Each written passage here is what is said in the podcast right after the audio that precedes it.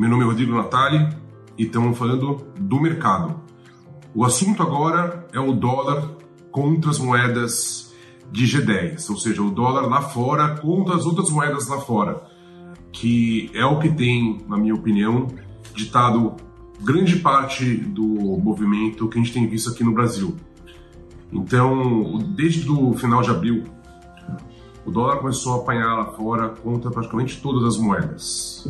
E o principal motivo para isso, dado que no mesmo período a taxa de juros lá fora ficou meio que estável, então não foi um movimento em busca de, de, de taxa de juros maior, de retorno maior, não teve isso.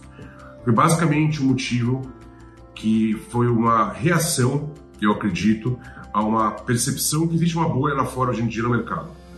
Então as pessoas acham, em geral, que essa bolha vai acabar estourando através de uma inflação mais alta lá fora. Né? A gente já teve dados de inflação que vieram mais altos semana passada, né? o CPI veio quase 0,9%, que é o índice de preço do, ao consumidor americano, e as pessoas acham que o Fed vai deixar isso aí continuar andando e não, e não vai subir os juros. Né? Então a inflação vai acabar é, tomando conta da economia americana, o que acaba fazendo com que o dólar perca valor, né? E então as pessoas estão apostando nisso via moeda hoje em dia. Estão comprando euro, estão comprando libra, estão comprando dólar australiano, estão comprando dólar canadense, é, franco suíço, justamente por achar que esta, esse excesso que a gente tem hoje em dia vai ser resolvido através do pela conta do câmbio. Sim, eu discordo disso. Eu acho que o que vai acontecer é que lá realmente tem uma bolha, lá talvez a gente já esteja no, meio do processo de desinflar essa bolha. Você vai pegar os ativos que mais andaram é, hoje em dia, pode ver que eles não estão mais as máximas, a bolsa não está subindo mais como estava antes.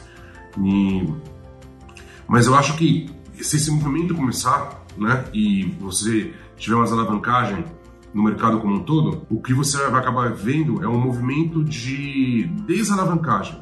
Né? O mercado hoje em dia é muito alavancado.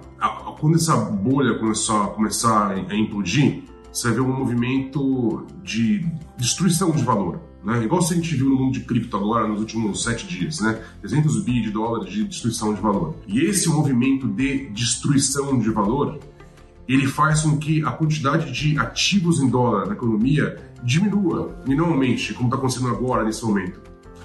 Então, se houver uma queda de uma bolha lá, tendo menos dólares, e imaginando que a demanda é mais ou menos constante para a moeda americana, você faz o efeito contrário, você faz com que o dólar se aprecie lá fora contra outras moedas. E isso vai ter um impacto aqui também. Eu acho que é importante a gente entender o que está acontecendo lá fora hoje em dia, Hoje em dia eu acho que a moeda lá, o dólar está se depreciando pelo motivo errado, eu acho que isso vai se reverter.